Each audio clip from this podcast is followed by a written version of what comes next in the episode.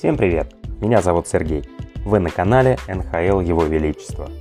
Здесь я провожу краткие обзоры матчей, делюсь интересными событиями и делаю все, чтобы вам было интересно. Располагайтесь поудобнее, я начинаю. Главные темы этого выпуска. Александр Овечкин забросил 752-ю шайбу в карьере. Ветераны Питтсбурга приносят победу. Тарасенко, Барбашов, Бучневич продолжают наводить страх на соперников. Теперь об этом и многом другом более подробно. В гости к Питтсбургу приехал Баффало. Практически весь первый период складывалось ощущение, что Сейберс имеют на одного игрока меньше. Пингвины запирали гостей на своей половине площадки, контролировали шайбу и создавали множество моментов у ворот соперника, но забить не удавалось. В результате удаления у гостей хозяевам все-таки удалось открыть счет. Это Эван Родригес с передачи ветеранов Питтсбурга Сидни Кросби и Криса Летанга открыл счет 1-0. Во втором периоде Брок МакГин удвоил преимущество. Хочу оговориться, если бы не вратарь Баффало Малькольм Суббен, то счет был бы намного крупнее. В этом матче он играл просто великолепно. Сделаю небольшое отступление. А, в карьере Малькома был неприятный эпизод. В начале февраля 2016 года, во время предматчевой раскатки в Портленде, Суббен получил удар шайбой в горло, после чего был госпитализирован с переломом гортани.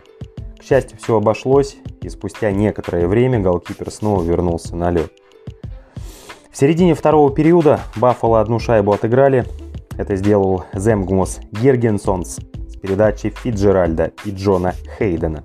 В третьем периоде команды имели возможность огорчить друг друга, но удача улыбнулась Баффало.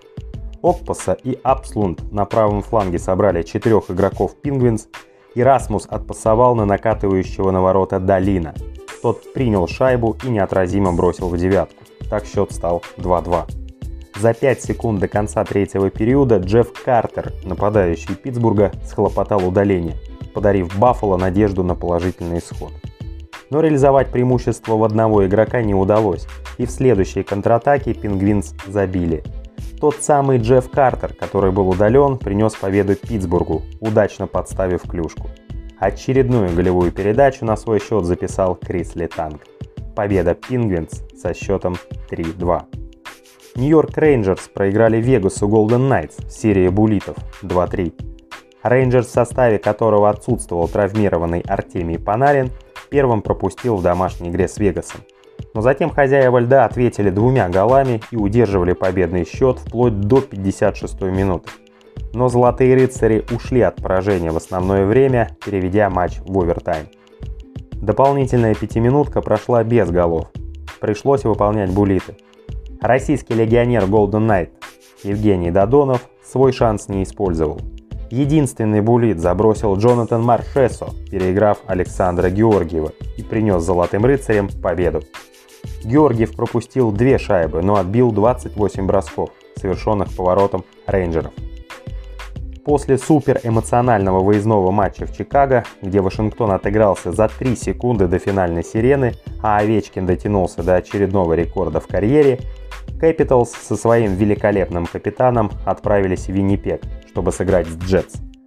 Эта игра очень долго раскачивалась, и в первом периоде Виннипек с Вашингтоном на двоих практически ничего интересного не создали. Впрочем, под занавес отрезка Овечкин мог одним броском увести свою команду на перерыв с преимуществом в одну шайбу, но угодил в каркас ворот. До установления абсолютного рекорда по голам в большинстве россиянину не хватило каких-то сантиметров. Ови не нравилось, что у его команды мало что получалось в созидании в первом периоде и не удавалось распечатать ворота Конора Халибайк.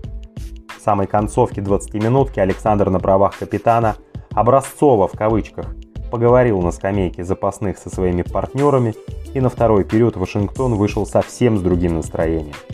И сразу пришли голы. На 24-й минуте отличился Лиссон, а на 29-й Спронг.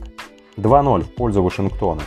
Но по текущему сезону Capitals не раз показывали, что такой счет для них – это вовсе не гарантия успеха. Вот и Виннипеги Вашики снова позволили сопернику отыграться. Брэндон Дилан забил на 35-й минуте, а в начале третьего периода Морриси реализовал удаление Дмитрия Орлова. Но перевернуть игру с ног на голову у Джетс не получилось, а Вашингтон, смотревшийся все же лучше в этот вечер, добился победы. Сначала на 50-й минуте Конор Шири с пятачком запихал шайбу за спину Халибатку, а затем дважды в пустые ворота забросили по шайбе с Гарбоса, а затем и капитан столичных Александр Овечкин. Окончательный счет встречи 5-2 в пользу Вашингтона. Сент-Луис обыграл Даллас со счетом 4-1, и это пятая победа хозяев в шести последних матчах. Блюзмены встречались с техасским клубом уже третий раз по ходу сезона, и все три матча закончились со счетом 4-1, дважды в пользу Сент-Луиса. Вновь главную роль сыграло русское звено – Тарасенко, Барбашов, Бучневич. Они продолжают наводить ужас на соперников.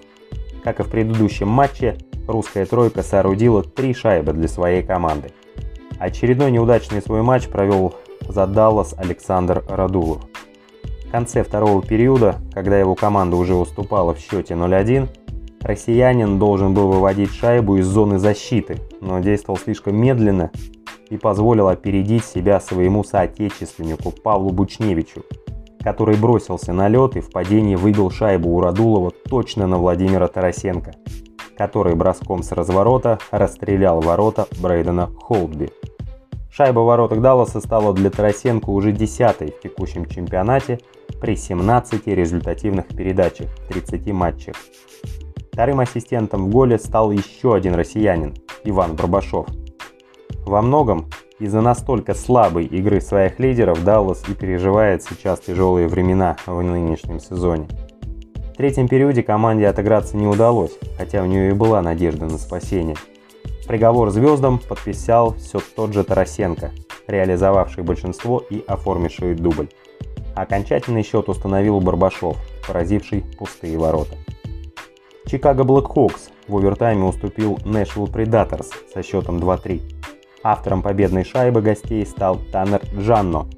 Еще по голу забили Томми Новак и Колтон Сисонс. У Блэкхокс забивали Кирби Дак и Джонатан Тейс. Аризона обыграла Анахайм в овертайме 6-5.